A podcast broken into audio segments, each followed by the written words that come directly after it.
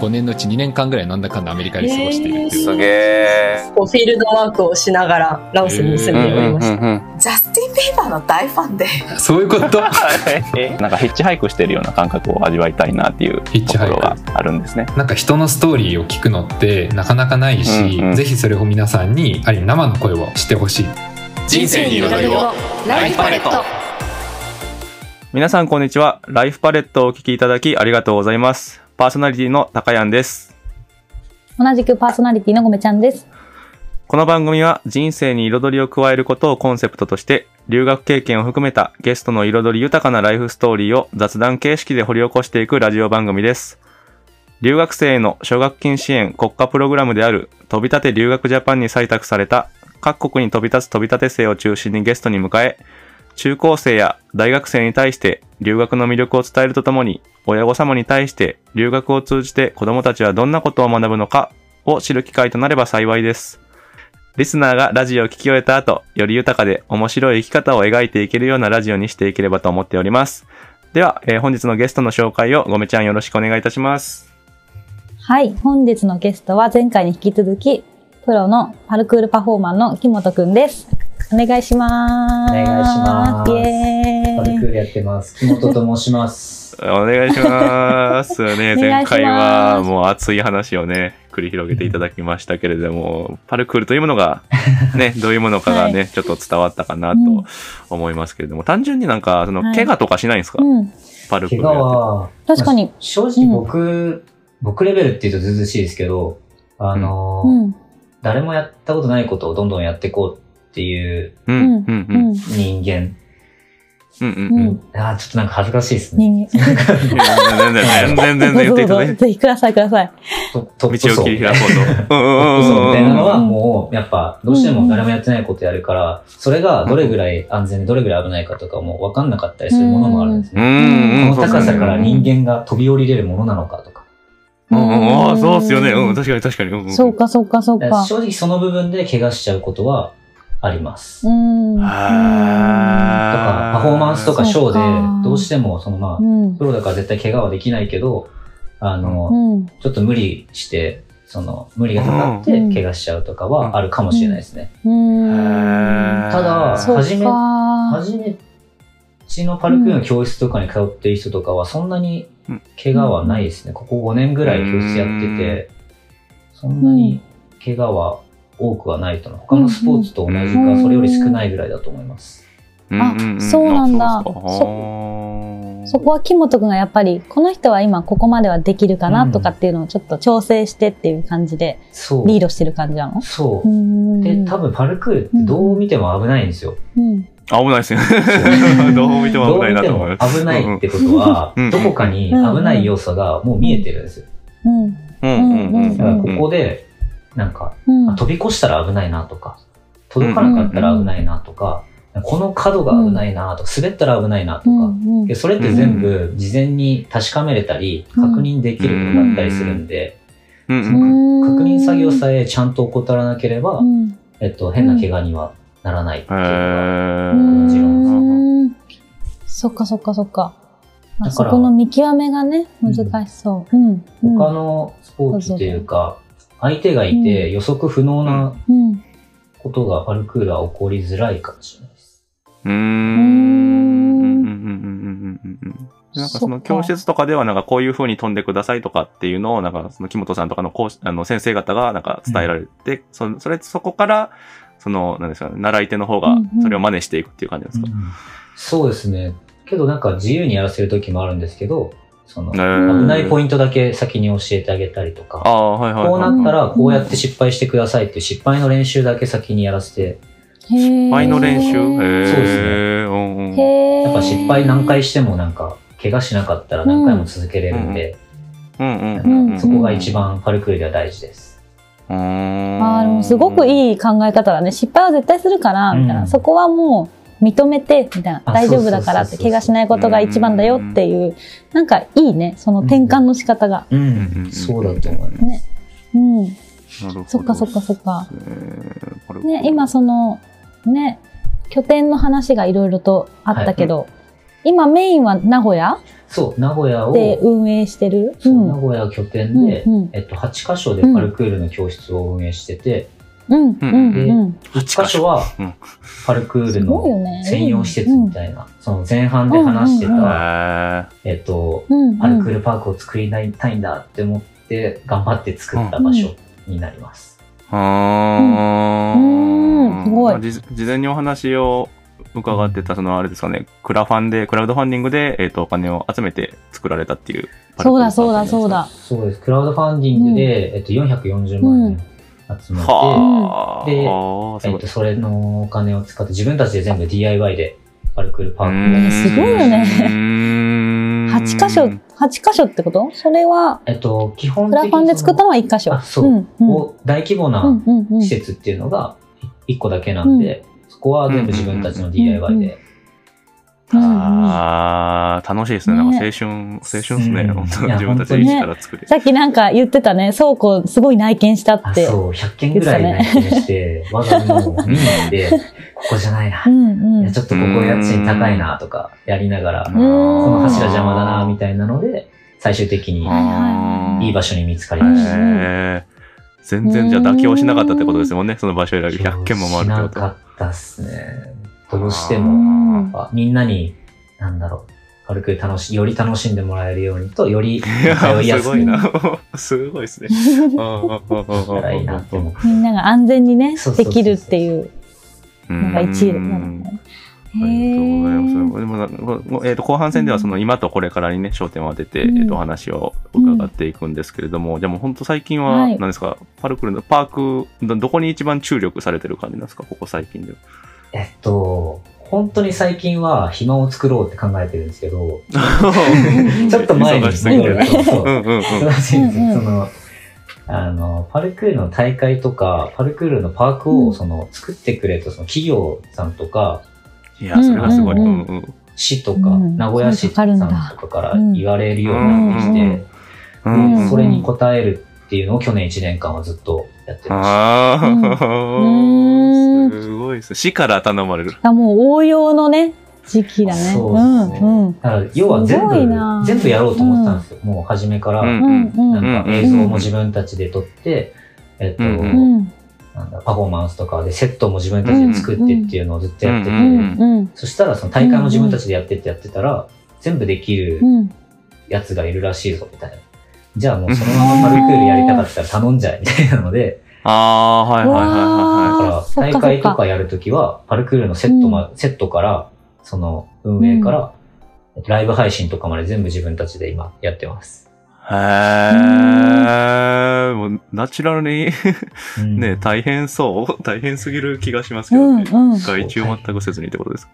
うん基本自分たちで、メインのメンバー4人とかで回してるんで、あ、そうなんだ。いいっすね。それで回してるんだ。うんうんうん。みんなパフォーマーなの？木本くんみたいな形で。うそうんうんうん。アスリートでやってる子がいたり、あとは、うんうんまあうん本当に実力あるけど大会全く出ない子がいたりとか、なんか、ただパルクールを楽しんでる人がいたりとか。バラバラですああ、でもそれもいいですね。うん自由でね。うんうん。素敵だね。うんそうなんだ。あー4人ぐらいのメンバーでやってたら、まあ、周りから今度はもっと公式にやってくださいよとか、規模を大きくしてやってくださいよみたいな感じで。そうそうそう。で、そのプロジェクトごとにまた仲間をそうんのその都度集めてっていう風にやってます。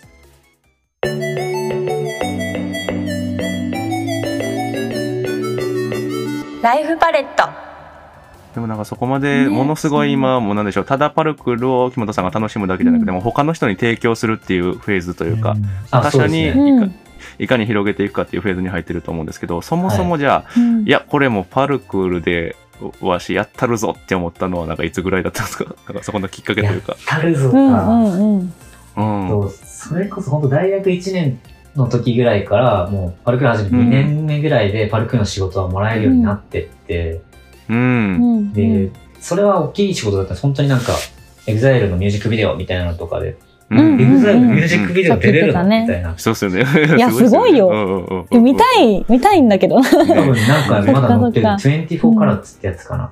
あ、ええうんうんあ、え聞聞いたことある。聞いたことある。聞いたことあるね。聞いたことある な確かに飛ん。でそうな、ぴょんぴょん飛んでそうな感じではあるけど。で、へなんー。か、けど、うんそっからよ3、4年大学卒業するまでずっとパルクールの仕事をしてて、うんで、うんなんだろう、社会新社会人ぐらいな、なんだろう、お金を結構もらえるようになったけど、それで食べていけるって自分はなぜか思ってなくて、うんうん。ああ、そうなん。だ。うん。そうなんだ。で、けど、その、留学して帰ってきて、教室始めたりとか、うんなんかパルクールのいろんな仕事をして、大学時代にいろんな仕事をしてて、うん。えっと、しゅ、してたのに、なんか就活をしようってなって自分は。おー、へええ、うんうんうんうん。あそうなの？そうんうんうん。実は就活って人生初知りそんなにできないなって、もう一回なんかわかんないけど、今今はもういつでもできるなって思ってるんだけど、うんうんうん。うんなんか、その、名前を言っていいのかわかんないけど、うんうん。うんうんうん。おのイベントかなんかに行った時に、その人事の人に、なんか、うちで、うちの面接受けてみなみたいなこと言われて、そうんのうんうん。へえ。特殊な面接っていうか、特殊な面接。特殊な面接？気になるね。なんか多分、リスナーさんも気になる。誘われて栄養入試みたいな感じかな。そう、面接2回受けうんうんて、なんか、はいはい。最後、偉い人と喋ってどうなるかみたいなやつを、あるから、そんなに負荷もかからないし、交通費も出すからってうんうん言って、で、めちゃめちゃ高待遇だね。うんう。そううんんで、で、行ってみるかって思って行って、うん。で、うん1回目のやつ通って、2回目の面接の時に、なんか、うんその、偉い人が、あうん君は、パルクールやった方がいいんじゃないみたいな感じで言われて、あー。ですよねみたいな。ですよねね。いいなあ面白いですね、そのやりとり。けど、本当のきっかけは、あの、じゃあ、うんうん自分はけどパルクールのことに関わりたいっていうのがあって、で、うんそのフリーズーさんがパルクールをもしかしたらなんか、うん。フリーズーとしても何か応援できるかもしれない。あー、すごいですね。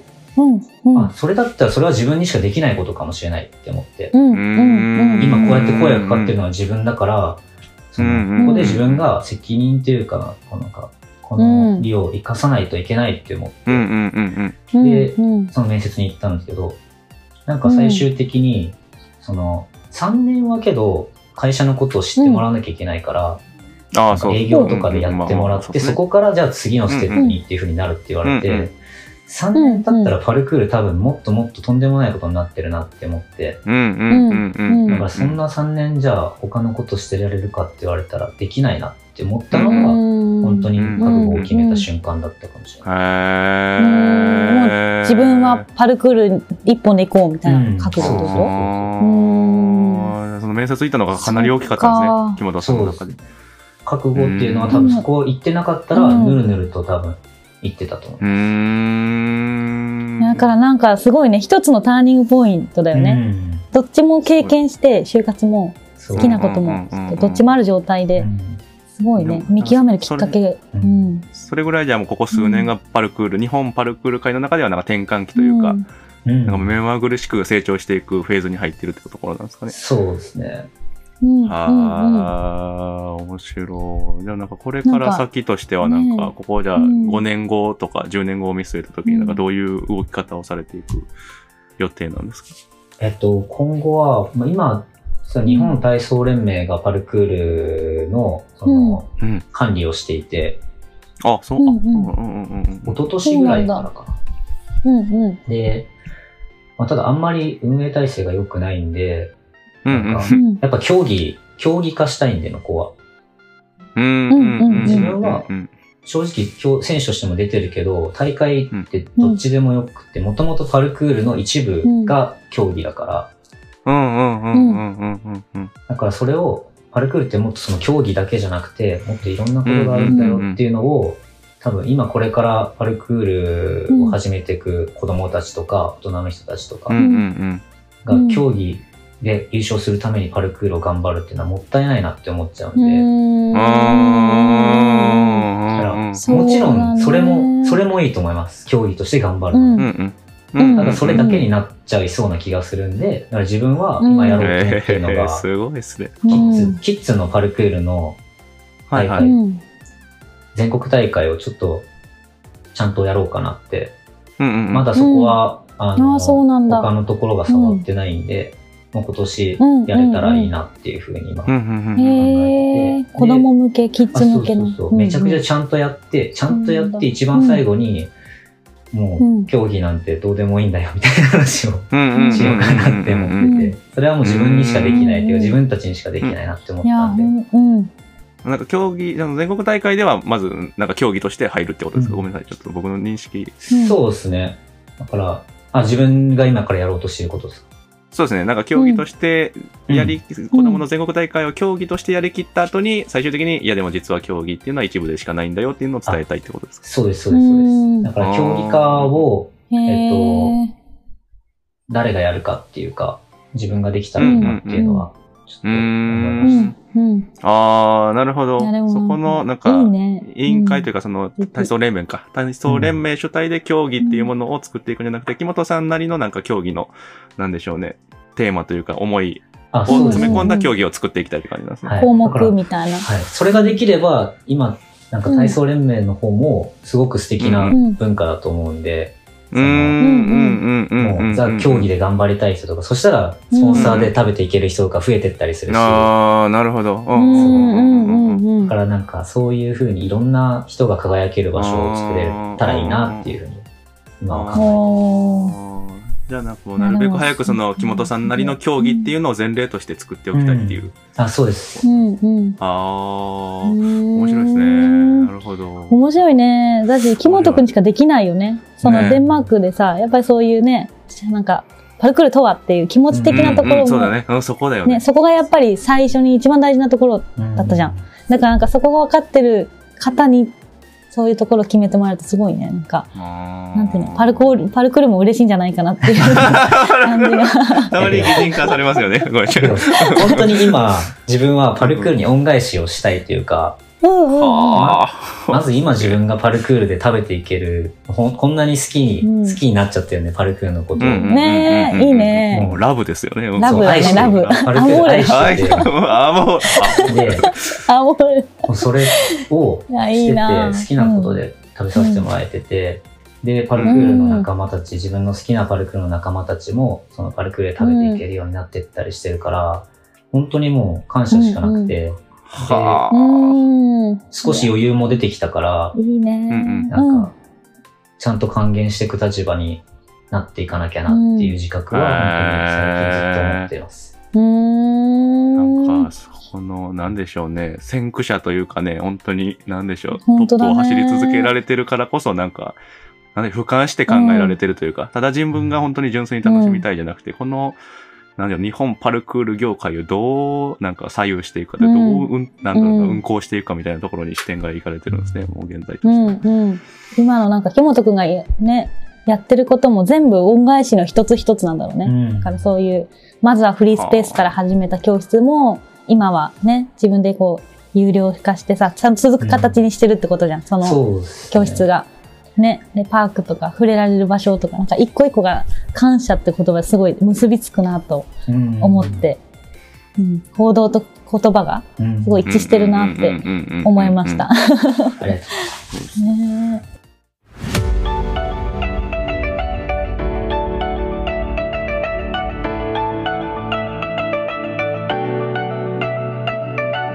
ライフパレットあ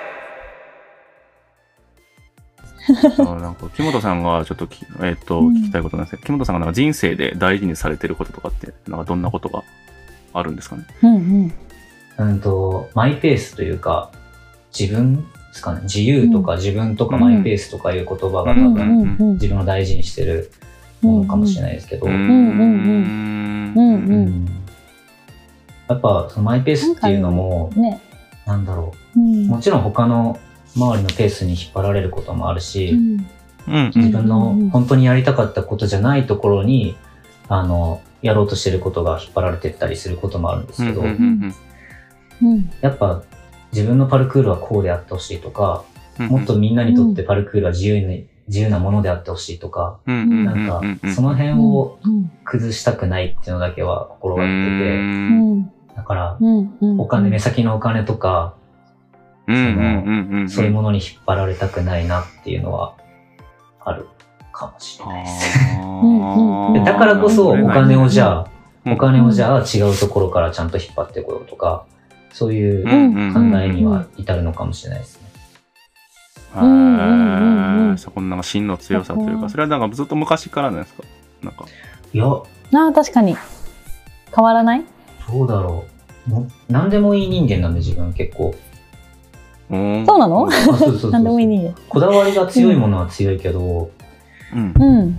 う聞いてる人ちょっと意味わかんないと思うんですけど、こんだけ話してて、うんうんパルクール大好きだ、みたいなこと言ってて、うんうんうん何でもいいみたいな。どうぞどうぞ。うん。就職とか中学とかまでは、なん単純作業の仕事をしたかった。へー。おーおーおーおーおー全然違う。あ、じゃあ今日これやっといてください、みたいな。はい。はいはいはいうんはいはいはいはいはいはい。はいみたいなのをはいはいはい黙々と。黙々とやって、残された数時間を遊べればいいやぐらいで思ってたうから。そうだったんだ。うんだし、それしか選択肢がないと勝手に思ってて。うんうんうんうんうんうんなんか、休みは、休みが2日あるのがすごいことみたいな。おお父さんとかがめっちゃ働いてたからかもしれないんですけど、あ、そういうことですか。んんうんそううんうんえ、公務員って週休2日あんの？みたいな。なろうかな？うんみたいな。うんあ、へー。ああ、そういうことか。お父ん。さんが土日も忙しくしてたから、うんみたいな感じ？え、土日って休める人いるの？みたいな。相当忙しくじゃあ働かれてたんですね。そう本当に。だからそういや、いうそれ、感じだったかもそっか。うんうんうん。すみません、ちょっと質問のからずれてたら申し訳ない。いや、全然全然全然。でもそれこそ今、全然クリエイティブな方じゃないですか。その単純作業では今全くないですけど。うんうん。まあ、今は今でじゃすごいめ、でもめちゃくちゃ楽しまれてるってことですもんね。全然単純、やられてることは全然単純じゃないけど、複雑作業ばっかりうん、ね、臨機応変なね感じだと思うね。最高ですね、今。ううん。だからそこの転換期はやっぱりパルクールとか関係あるの？そう、もともとその考え方が変わったタイミングみたいなのは？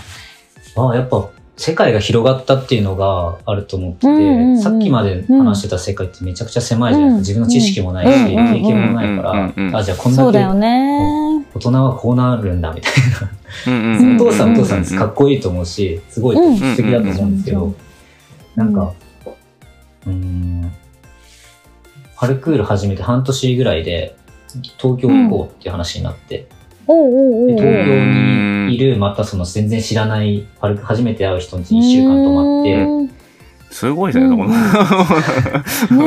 すぐ止まりますね、全然知らん人のところに。シンガポールの、なんか知らない人に3週間泊まってとかやってたら、うんうんうんすごいな。あなんとでもなるな、みたいな。あいや、へなんか、すごいね。パルコールがやっぱきっかけなのかな？そうですね一つのね。うんうんううん。んうん。パルクールとか旅行とか、その新しいところに自分が突っ込んだ時に、なんか成長して帰ってくるみたいなイメージかもしれうないですね。んあそうだよね。狭いっていうか、選択肢がないと正解も少ないっていうかさ。うん。だからこう、ね、なんか、あ、ここがいいのかなって自分の中で解決しちゃうけど、でも実際外に行くとね、いろんな人がいてっていううんなんか今話聞いてて、そうパルクールとかいろんな人いそうだね。なんか、面白そう。出会う人がすごそうだな。うんうんうんうんうん。え、だってうちの今の、そのパーク、うんパルクールパークでも、その、うん。うん普通に平日の1時から7時とかうん夜9時とかまで、8時間ぐらいずっとパルクールしてる小学生とか中学生とかいるから、へえー、すごい。すごいっすね。すごい学ね。校はみたいなえー休憩とか、休憩一つ。確かに体力もすごいし。うん永遠とやってる。8時間すごいね。うんへえ。まあけど今、自分たちも、なんだろう、うん、うん12年パルクールやってるけど、その8時間ずっとぶっ通しっていうのはないかもしれないけど、うん普通にやっぱその場にいてパルクールちょいちょいやってっていうのはずっとできるから、うん。へうん。うん。シンプルに自分はパルクールが好きなんだなっていうのは、ーあるかもしれあーねえ、なんかすごい愛が伝わってきますね。本当に。うん。うん。そういうコミュニうんケーションの場ですもんね、きっとそこ。うん。なんかいろんな人が集まって、うん。うん。それ何してるって。うん。うん。うん。ではでは、えっと、最後にですね、その留学に興味を持っている学生に対して、ちょっとメッセージをお願いしたいなと思うんですけれども、はい。何かちょっといただいてもよろしいでしょうか？えー、もう本当にけど留学したことで自分の人生も変わったし、うんそのうんうん。それは留学じゃなくてもなんか、なんだろう、海外にちょっと行ってみるとか、うんうん日本のうんうん東京に1週間、週間なのかわかんないけど、東京とか北海道とかうんうんよどこかに行くってすごい自分の知らない部分を知れたりとか、うんうんうん知らないことを知れるきっかけになるんで、なんか今、うんすごい満足してる人でも、なんかよくわかんないなっていう人でも、うんなんか飛び込んでほしいなっていうふうに思います。んうん何かがなんか得られるきっかけになるっていうところですかね。だから困ったら、もう、パルクールをしてもらえればいいと思う僕は。うん僕が教えるんで、はい。ああ、そうですね。そうですね。丁寧にうんうんうん教えるああ、いい。丁寧に教えるうんんで、リスナーの方、ぜひね、いつもどこにいらっしゃるの？東京の方に。名古屋の方のパルクールいつも名古屋か。そうですね。そっかそっかそ東京は月に2、3回は行くんですけど、うん。名古屋はうんう、ん。名古屋、まあ基本名古屋ですね。名古屋のパルクールパークに行ったら、なんかもしね、何か迷って人生ちょっと、これねどうしたらいいかわからんなってなったら、うんパルクールパークに行って木本さんに、ちょっとパルクール教わったら何かが、ね 何かが関わるきっかけになるかもまずは動くことっていうことだよね。うん木本君的にも。でも 本当に頭で考えてダメな時はもう体で動かすのが一番って、あの、知り合いのお坊さんが言ってたんで、まあそうですね。うんうんうん。間違いないとう思います。んうんうんうんうんうん。うん、感覚的にね、やっぱ、うんなんでしょう。うん。すごいじゃあなんか、ねライフパレット見たよって木本さんのところに 行っていただいたら、何か教えていたただける嬉しいです、そね。れ。一緒にやろうってなるね。ただでやりますよ、ただで。あーすごい、すごい、すごいクーポンみたいな。すごい特典だって、だって、だってですよ。ここまで最後まで聞いてくれたんですよね、僕うんの、僕たちの話を。うんそう、そうですね。そうですね。ね嬉しいす。ですねそ。れでパルクールパークまで来てくれたら、もう、そりゃ、そんなお金取ってらんないですよ。これはじゃあ後半までぜひ今まで聞いてくれた人には特典でございますね。もう気前の良さが。ねえ確かに嬉しいね。そうですね。確かにね。聞いたよって来てくれたら確かに嬉しいかもしれない。自分の話を全部聞いてくれてるわけですえーってなるね通して。ねえ、ありがとうございます。ではでは、えっとね、そろそろね、えっと、後半戦も終了のお時間が近づいてまいりましたので、はいエンディングに移っていきたいと思います。では、エンディングです。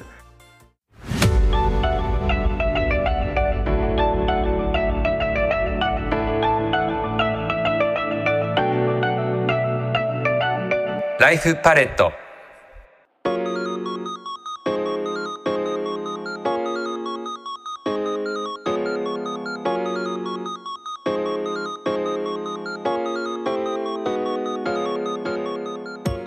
はい。では、エンディングの時間でございます。いやー、ごめちゃん、後半戦の話も振り返ってみて、どうでしたか？いや、面白かったですね。前半に引き続き。もうなんかすごく思ったのが、うんうん。なんか留学の動機っていろいろあるじゃないですか。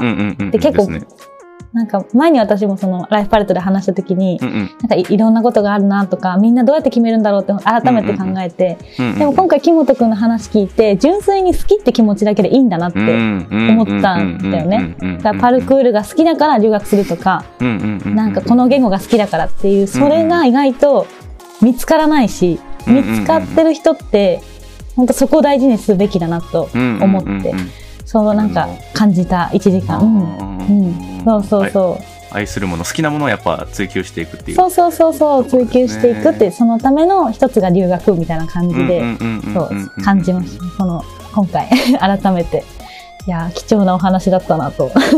ああ、ありがとうございます。ではでは、えっと、木本さんもいかがだったでしょうか？ねあっという間でしたね。もう前半もそうだあでもなんかねだけど、後半の方がなんかちょっと、なんだろう、いや、そうですね。早かった。うん、めっちゃ早かった。うんうんうん。うんねまあけど本当になんかこれでこうやってもう二人にもパルクールのことも自分のことも引き出してもらえたんで、うんありがとうございます。いやーもうとんでもない。こちらこそありがとうございます。ありがとうございます。すごい楽しい時間でした。うん早かったな、本当に。なんか、え、なんか僕早かったね。純粋にパルクールのことを知れたのがなんか面白かったです。うんうんうんうんうん収録本当に多分調べる機会が多分な、ない、こういうのがないと、うん木本さんで今回ゲストにこう来ていただいてるから聞け、聞いたわけですけど、そうじゃなかったら多分自分からパルクールっていうことに調べることもなかったと思うんで、なんか自分の中で一個、なんかね、興味選択の引き出しが一個増えたかなっていう意点でも、ものすごいうんうんうんうん。面白い収録でございましたね。ありがとうございます。